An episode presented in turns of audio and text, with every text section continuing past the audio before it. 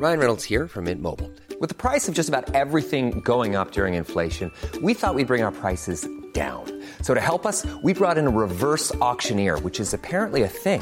Mint Mobile unlimited premium wireless. Ready to get 30, 30, bit to get 30, bit to get 20, 20, 20, bit to get 20, 20, bit to get 15, 15, 15, 15 just 15 bucks a month. So, Give it a try at mintmobile.com slash switch.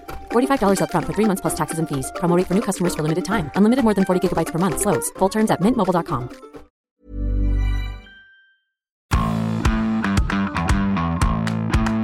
Bonjour à tous et bienvenue dans Zone Mixte, euh, le podcast de la rédaction des sports de 20 minutes. Je suis avec Julien aujourd'hui. Ça va Julien? Salut, salut Nico, ça va et toi? Salut tout le monde. Je suis avec Julien aujourd'hui parce que bah on va parler de Jean-Michel. De notre race à tous. Exactement, bah c'est ce que euh, les, les hommages pleuvent hein, euh, depuis lundi. Jean-Michel Aulas, donc euh, qui N'est pas mort. qui Pas n'est encore. pas mort, mais qui n'est plus président de l'Olympique Lyonnais. Ça fait un petit quelque chose quand même. Ça fait un petit choc, il faut le dire. Il restera pas trop loin, hein, mais euh, donc il n'est plus président. On sait pas parce qu'on l'a pas entendu hein, depuis que. Non. euh, voilà. Euh, il pleure probablement dans sa le dans temps sa de digérer un peu l'information. 36 années quand même. 1987, voilà, quand euh, il reprend Lyon en Ligue 2, on va pas refaire tout Bah. le chemin parcouru. Ouais, on a sélectionné du coup quelques petites histoires euh, sympathiques. Euh, on, on voulait rendre hommage à, à Jean-Michel Mauvaise Foi. Voilà, parce Parce qu'avant tout, Jean-Michel, c'est ça. Qu'est-ce qui va rester? Alors, quand on n'est pas supporter de l'OL de loin, il va rester une forme d'admiration pour un président qui était capable quand même de défendre son club Même quand c'était vraiment pas une bonne idée. Voilà, Il y en a peu comme lui, et comme vous nous connaissez, on en aime un peu rigoler ici. ouais. On, on va pas s'attarder sur les, les polémiques arbitrales parce que c'est un Alors, peu facile. déjà, et il y en a trop. C'est trop en facile, il y en a trop. Et quelque part, sur les polémiques arbitrales, c'est peut-être là où il était le plus commun. Il a fait comme tous les autres présidents, euh, les jours où ça allait pas, bah, un petit tweet, euh, Un penalty scandaleux par-ci. Voilà, mais j'ai envie de dire, c'est là, il distingue moins que la concurrence. D'autant qu'il il- il était, voilà, je, me réfère euh, juste pour passer sur ce thème-là. À, je sais pas si vous l'avez vu le dernier docu Canal avec euh, Tony Chaperon qui redécrypte certains grands matchs avec des faits d'arbitrage. Là, c'était le PSV Eindhoven Noël, on va pas revenir dessus. Mais à la fin, il y a une bonne anecdote qui, qui moi, m'a paru intéressante. C'est quand euh, Tony Chaperon dit, euh, voilà, vous avez une réputation de, mais euh, moi, j'ai comme donné un exemple. Une fois, j'ai arbitré un derby que vous avez perdu et vous, vous arrivez dans le vestiaire et là, je pense que je vais me faire enguirlander. Et là, vous, vous me dites, euh, non, non, euh, moi, j'ai rien à dire, monsieur Chaperon, euh, arbitrage euh, nickel, euh, c'est juste Lyon qui a été nul. On a été mauvais, rien à dire, vous, vous avez fait un bon match. Voilà. Donc Jean-Michel était aussi capable euh, d'une forme de lucidité. Oui, oui, oui. Non, Voilà. mais c'est ce que dit. euh, Enfin, nous, on a juste interrogé Bruno Darien, tu vois, l'ancien arbitre, et qui disait dans le fond, on avait une bonne relation avec Jean-Michel Aulas. On savait très bien ce qu'il en était, euh, voilà, parfois, mais, mais dans le fond, ça allait. Donc, on va faire ça par ordre chronologique. On a sélectionné quelques mamans un petit peu légendaires. Légendaires. dans, dans- dans la carrière Le- présidentielle de JM. Il y en a sûrement d'autres dans les années 90, mais on commence en 2005. Oui, bah, la, grande période, ça, dans- dans la- grande période lyonnaise. C'est le jour où euh, c'est un camp OL. On est en mars euh, 2005. On est vraiment dans les années où, marche au-delà sur des le championnat. il n'y a pas de débat. C'est comme le PSG certaines années, c'est-à-dire qu'on sait que Lyon va être champion. Voilà, il peut y avoir 5, 10, 15 points. Au fond, c'est pas tellement le débat. Match à Caen, trois jours plus tard, ça joue en Coupe d'Europe. Ça joue le match retour contre le Werder Bremen. Et la pelouse de Caen était horrible. Et là, Jean-Michel, qu'est-ce qu'il nous fait, Jean-Michel? Je vais te laisser le dire parce que moi j'en ai quelques souvenirs de supporters de l'OL, mais peut-être pas aussi précis que toi, si ce n'est qu'il appelle vraiment littéralement un huissier. Voilà, il fait venir un huissier pour faire constater l'état de la pelouse parce que il dit on peut pas jouer dans cette tranchée euh, quand même. Donc alors c'est très drôle parce que bah, du coup, enfin t'as déjà le jardinier de Caen qui est là, mais non, mais enfin oui, bon, elle est pas terrible, mais euh, ça Alors, joue. Elle était pas terrible. Re- Revoyez les images, Évidemment. elle était vraiment pas ouf. Le jardinier qu'on a interrogé du coup pour ce papier Un lui-même. certain hein, Régis Duchemin. En fait, il dit que lui, déjà, ça a été un des pires moments euh, qu'il a eu à affronter en tant que jardinier. Et euh, il dit non, mais le terrain était en piteux état, un champ de patates. Mais lui, il en veut un peu à Jean-Michel Aulas de cette période-là, de dire voilà, c'était l'O- l'OL tout puissant, Jean-Michel tout puissant. Et dès qu'il y avait un tout petit truc qui allait pas, ça y est, il montait sur ses grands chevaux, il était un peu insupportable. Euh, un peu- lui, c'est ça le souvenir qu'il en garde. Alors, il faut savoir que Bruno Darien, qu'on a eu donc du coup pour l'arbitrage, était l'arbitre de ce match. Et, euh, Et c'est lui qui décide de le faire jouer. qui décide Ouais. de le faire jouer. En fait, il regarde Aulas, il dit, en parlant de l'huissier, il dit, vous pouvez faire venir tous les gens que vous voulez. C'est moi qui décide, euh, Jean-Michel, et donc on va jouer ce match. Et donc là, elle le perd sur un but de, De Mazur. de, de Sébastien Euh, Mazur. Et euh, petite déclat quand même, on l'a retrouvé euh, de JMA au micro de Canal parce qu'il faut, il faut bien se régaler. Ah oui. Il y avait plus de mottes de terre tournée que de bouts d'herbe. L'arbitre s'est entêté étonnamment sous la pression amicale des Canets qui voulaient Ouais, jouer ce match. après. La France du football doit être contente car ça relance le championnat, mais j'aurais préféré perdre dans des circonstances honnêtes. Alors, ça relance le championnat, euh, genre l'OM est à 10 courant. Voilà, enfin, et, et c'était l'OM de l'époque qui était vraiment nul. Et c'est tout, on est seul contre tous. Et voilà, Euh, et le, on le est là, fameux le- l'OL l'OL dérange. Mm. Euh, Il y, a- il y a eu beaucoup l'OL s'étonne, et y a là c'était l'OL dérange, parce qu'il y avait aussi, oui, on joue la Coupe d'Europe, machin, on, déf- voilà, dis- on peut se blesser, machin. Quatre jours après, à Gerland, après avoir gagné déjà par 3 buts d'écart à l'aller, euh, l'OL en met 7 au Werder Bremen. Ce qui prouve bien quand même que ce match-là, au fond, il a déjà pas fait de dégâts. Il a eu aucune incidence, et on le savait déjà à l'époque, il aurait absolument aucune incidence sur le déroulé du championnat, tellement Lyon était supérieur. hein. C'est quand même l'année de Juninho et Sien Diarra. euh, il- voilà, il n'y avait pas de débat, et c'était vraiment une polémique pour rien. Oui, Voilà. Jean-Michel est un homme de principe. Il faut savoir, non, mais il faut savoir être humble. Et c'est peut-être ce qui lui a manqué euh, des fois d'être humble euh, dans les périodes où, où ça tournait très fort. Euh, voilà, euh, il aurait mieux fait de se taire certaines fois. Et, le coup de la pelouse à Dornano, même s'il était dans un état déplorable, en effet, il aurait mieux fait de s'abstenir. On saute quelques années et on arrive sur la période Genesio et ça va pas. Parce que jusque-là, en fait, il agaçait en externe. Et là, c'est là qu'il commence à agacer ses propres supporters, ce qui est très fort. Oui, parce que lui, il a toujours défendu un peu sa mauvaise foi et on peut le comprendre par le côté. euh, les supporters, ils savent que je suis passionné par ce club et tout, et en gros, je suis crédible parce que j'aime ce club et je défends eux ce qu'ils aiment. Ça, ça a marché quelques années. Là, ça marche plus en fait. Il y avait l'OL contre tous et même euh, le- l'environnement lyonnais euh, était assez d'accord avec cette version des faits. Et puis jusqu'à un moment où il y a eu une distorsion entre euh, cette histoire racontée par Jean-Michel Aulas et les fans de l'OL, ou en tout cas ceux qui suivent le club. Et effectivement, c'est la grande période de... Alors pas de Twitter, parce qu'il est rentré sur Twitter bien plus tôt que ça. Mais, Sauf euh, que il- ouais, pour l'instant, il insultait juste un peu les arbitres Voilà, euh, des il fois. Il répondait au papier de l'équipe. les supporters euh, adverses, voilà. Mais euh, il n'y avait pas encore de scission avec euh, sa fanbase. Mm. Mais là, c'est les années Genesio. Et c'est les années qui a fait du commerce, qui est une expression assez mythique. Celle-là, elle vient de Genesio lui-même, Genesio lui-même, euh, en ouais. conf, hein, c'est ça? Quand on l'interrogeait, euh, vous savez, c'est tout le côté euh, les critiques euh, internes sur on joue pas assez bien, on joue pas. Dès que, dès que ça remontait aux oreilles de Genesio, il balayait ça, l'air un peu méprisant, en disant ouais c'est le café du commerce. Et là, Jean-Michel Aulas, il a commencé à rentrer directement dans ses supporters quoi, sur Twitter. C'est ça le problème. C'est qu'il répondait à beaucoup de monde.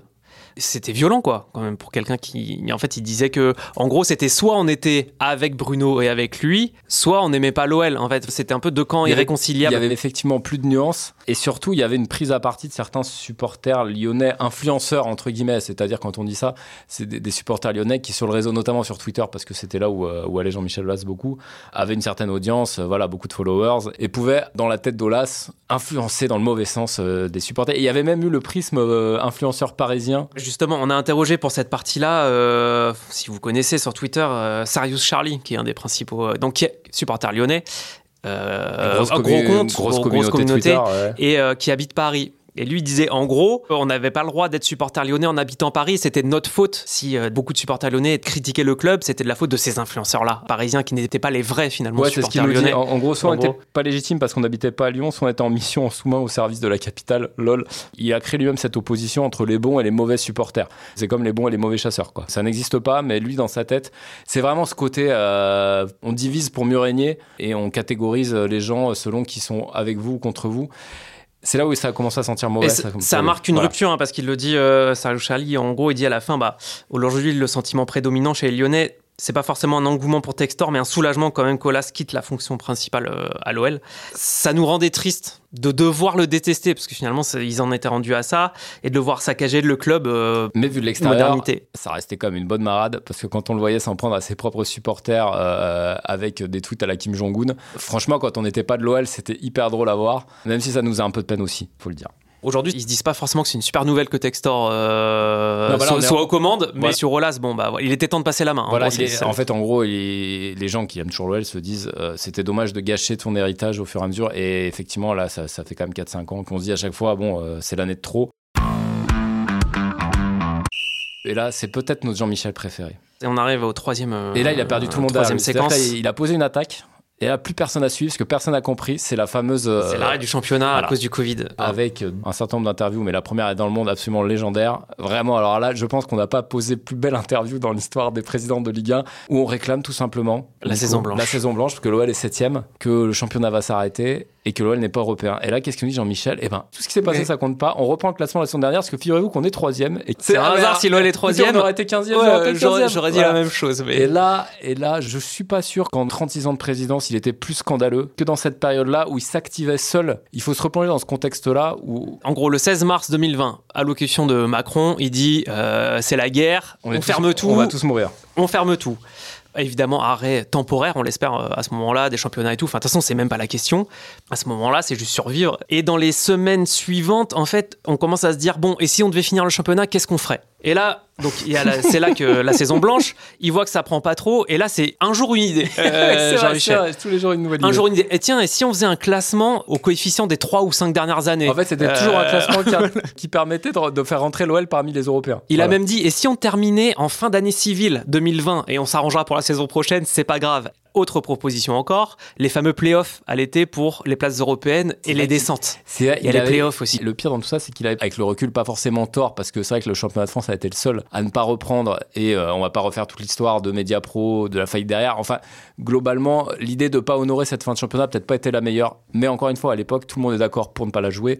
Rappelons le contexte d'une France à l'arrêt, euh, voilà, euh, de, de cette maladie qui arrive dont on sait pas. Voilà, il était vraiment seul contre tous. Et surtout, on a donc fin avril finalement, Édouard Philippe dit la Ligue 1 ne reprendra pas. Il le dit comme ça, quoi. Enfin, donc, euh, mais il continue. Et Jean-Michel, là, il dit Ok, on m'a pas écouté, m'en fous, je pars en guerre contre tout le monde. La F- Il a attaqué la Ligue, la FFF et même le gouvernement. Et quand on dit attaquer, c'est devant le Conseil d'État. hein. Ouais. Voilà, Euh, il a été jusqu'au Conseil d'État. Enfin, il a pris son temps. Il a été jusque-là, qui est la plus haute juridiction de l'État. Et euh, il y a eu 11 audiences dans lesquelles il a essayé de faire passer ses idées et ça n'a jamais marché. Alors, on a interrogé euh, quelqu'un qui était à la Ligue à l'époque. C'est du off, mais c'est quand même savoureux, on va vous le dire. C'est même moi qui vais vous lire ces petites citations délicieuses, une par une. C'est tout le problème de Jean-Michel dans ces cas-là, il est dans le déni. Quand il est comme ça, si vous dites que cette bouteille est bleue, il va vous dire non, elle est jaune. C'est impossible de le raisonner. C'est comme s'il était dans une sorte d'ivresse de déraison. Il y a quelque chose qui ne monte plus au cerveau. il savait très bien que c'était perdu d'avance, mais il ne voulait pas s'arrêter. Personnellement, on parle de quelqu'un qui avait un rôle important à la Ligue. Personnellement, j'étais triste de le voir s'enfoncer comme ça. Avant, il n'était pas comme ça. Voilà, il était comme aveuglé, passionné. Il y a quelque chose qui s'est brisé, même si ça a été un peu réparé après coup, parce qu'on s'est aperçu qu'il avait peut-être pas forcément tort dans sa volonté, en tout cas de finir le championnat. Mais, mais, Mais il a perdu tout le monde dans la manière de, de- de- Voilà. de le mener, en fait. Ce il a perdu beaucoup de crédibilité euh, à ce moment-là. C'est arrivé aussi un moment où son club lui-même perd du poids sportivement parce qu'il est moins bon. Juste pour finir là-dessus, je me souviens, moi à l'époque, j'avais aussi fait des choses sur Amiens qui euh, contestait aussi parce qu'il descendait. Oui. Et en fait, qui en voulait aussi un peu à Jean-Michel Aulas parce qu'il disait c'est pas possible. En fait, il nous pollue le il truc parce que. euh, euh, toute euh, on- n'entend que lui Ouais. chaque jour et tout, et nous on peut pas défendre notre cas en fait, et ça rendait tout compliqué. et- Bon, même si Amiens, c'était pas très grave. Ensuite, il y a eu Le Parisien qui a fait un papier là-dessus et donc l'équipe aussi en a fait sur Jean-Michel Aulas isolé. En gros, à la suite de cet épisode, les autres dirigeants de grands clubs, on se dit bon, euh, Jean-Michel il a fait un peu n'importe quoi là-dessus, on va plus trop l'écouter et, euh, et on va prendre des décisions aussi de notre côté quoi. Les autres dirigeants lui en ont voulu de tout ce qu'il avait fait à ce moment-là et, Et on en ça n'a pas autre- aidé pour l'OM. Un autre trait de caractère euh, dans le temps de Jean-Michel Aulas, c'est son rapport avec la, la presse, qui est quand même un, toujours intéressant, je trouve, à évoquer. Alors, ce c'est pas tellement avec nous, parce que on va, on va se le dire franchement, Jean-Michel Aulas, l'humour de 20 minutes, c'était pas trop son truc. Mais il, il avait un rapport, on va dire, euh, presque de vieux notable, de vieux baron de PQR, un petit peu, c'est-à-dire euh, à la fois prendre à partie et à la fois quand même en avoir besoin. Il y a plus beaucoup de présidents qui parlent autant dans les médias aujourd'hui qu'on peut appeler euh, pour avoir son avis sur un sujet. Il était toujours dispo, toujours prêt euh, à jouer le jeu. Mais encore une fois, ça allait dans les deux sens. C'est-à-dire que si le papier lui plaisait pas, et surtout au début, euh, il comprenait pas quand on disait du mal de lui, il pétait un câble, il prenait son téléphone. C'est la Mhm. fameuse période des euh, communiqués à tout va. L'OL s'étonne d'être prise à partie. L'OL euh, s'indigne. L'OL s'indigne dès qu'il y avait un papier défavorable, notamment dans l'équipe, parce que c'est vrai que c'est comme le média sportif, euh, évidemment, dominant en France. Donc, il y a eu des épisodes avec Vincent Duluc, parce que c'est- un suiveur de l'OL depuis toujours à l'équipe. Et parfois, ça a atteint des sommets avec. euh, quand c'est pas trop grave, c'était euh, le petit tweet rageur sur euh, Oui, papier en, de l'équipe. en mentionnant les gens vite fait. voilà, euh, un scandale, n'importe quoi, tout ça avec des fautes d'orthographe d'enfants de 4 ans. Euh, la deuxième étape, c'était le communiqué. Et quand ça va plus loin, il y a les, les petits appels en coulisses. voilà, on, va- on va pas rentrer dans le détail, mais, mais, mais c'est le droit de réponse. Ouais. Et là, là, toujours pour le savoureux. Pour le coup, il y a eu quand même une vraie bataille entre l'équipe et, et Olas. Enfin, nous, on a eu Régis Dupont, donc, qui est un journaliste de l'équipe, qui avait signé ce papier sur Jean-Michel Olas isolé. Et raconté son étonnement de ne pas avoir une réaction tout de suite de Jean-Michel Olas. Il dit Tiens, c'est bizarre, Pas d'habitude, de- ça va vite. Pas de tweet rageur. Pas de tweet et tout. Et en fait, c'était pour mieux que la cavalerie arrive derrière. Euh, en gros, c'est même c'est Olivier Blanc qui l'appelle. Une première fois, très remonté et tout. directeur de la com Et après. JMA, il claque le communiqué avec son nom à lui euh, Oui, sur le site de l'OL. il- Voilà, il est capable de citer nommément les ça, gens le- qui lui plaisent pas. euh, Voilà, ce sur la forme, c'est un, problème. ce petit côté pouvoir totalitaire un peu gênant. Mais Encore une fois, voilà, c'était dans cette relation qu'on peut avoir avec des gens importants, mais euh, pour qui le jeu médiatique reste quand même quelque chose euh, à intégrer dans le fonctionnement quotidien. Et Régis Dupont, notre confrère de l'équipe qu'on a appelé pour ce papier, qui dit c'est l'un des derniers présidents à avoir un vrai rapport avec les journalistes. Et en cela, j'ai apprécié travailler avec lui. Il a toujours entretenu ce rapport ambivalent. À la moindre égratignure, il y a le coup de fil, le rapport de force, mais aussi une forme de plaisir à travailler avec un club transparent qui fait pas n'importe quoi et où les gens sont joignables pour confirmer, infirmer, discuter d'une information.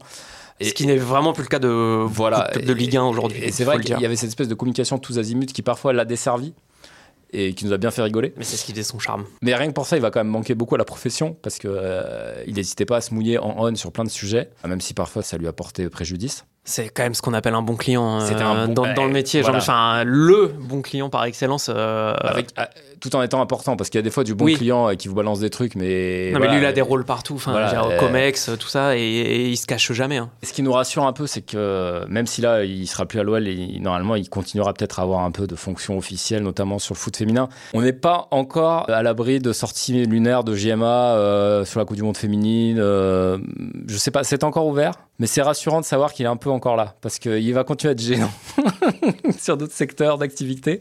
On n'était pas prêt quand même à couper totalement le cordon avec Non, non, non, parce qu'il va nous manquer. en vrai. Il va, il va vraiment nous manquer. Il va manquer à l'OL, je pense. C'est pas le même débat. Mais même si les dernières années étaient difficiles, il va manquer à l'OL. Il va manquer au foot à la Ligue 1 parce que c'était un personnage récurrent. On espère qu'il continuera à nous régaler sur Twitter parce qu'il tweet moins quand même, JM. Je sais pas si vous allez voir là ces derniers mois. euh, il y a moins d'indignation, tout simplement. C'est l'âge aussi, peut-être. hein. Il a senti qu'il avait un peu perdu la, la main sur l'OL. Si on commence à avoir moins de fautes et plus de ponctuation, c'est pas un bon signe. C'est pas bon signe. Non, non, donc, c'est pas bon signe. il est toujours là, Gemma. Mais oui. si, euh, on le verra plus à la tête de l'OL et au, au Groupama Stadium nous expliquer que quand même, l'OL est premier entre la 27e et la 30e journée de la 60e et la 70e minute. Ce qui est bien le signe que ça va mieux avec Laurent Blanc. Exactement. Allez. On a été un peu plus long aujourd'hui, mais, mais ça va. quand même. Il le valait bien. 36 ans en 20 minutes. Allez, boum Euh, Merci, à Julien. tous, merci Nico. Merci tout le Et on monde. se retrouve euh, la semaine prochaine euh, pour parler de. de, de- je sais pas, de Giro peut-être euh, la semaine prochaine. Bon, il y aura bien un nouvel incendie au PSG. Oh, on compte sur Kylian pour. pour- Parce que Messi s'est passé maintenant, on Voilà. attend- on attend Kylian euh, qui va relancer. euh, Kylian n'hésite pas à faire une interview ou quelque chose. Voilà, pour nous donner un peu de grain Allez, ciao tout le monde. Salut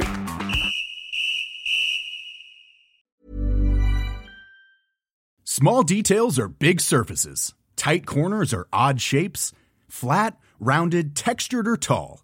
Whatever your next project, there's a spray paint pattern that's just right. Because Rust new Custom Spray 5 in 1 gives you control with five different spray patterns. So you can tackle nooks, crannies, edges, and curves without worrying about drips, runs, uneven coverage, or anything else. Custom Spray 5 in 1. Only from Rust On ne va pas se quitter comme ça. Vous avez aimé cet épisode? Sportif, généraliste, sexo ou scientifique, varié mais toujours bien informé. Découvrez les autres podcasts de la rédaction 20 minutes sur votre application d'écoute préférée ou directement sur podcast au pluriel.20minutes.fr. Et merci de nous avoir écoutés.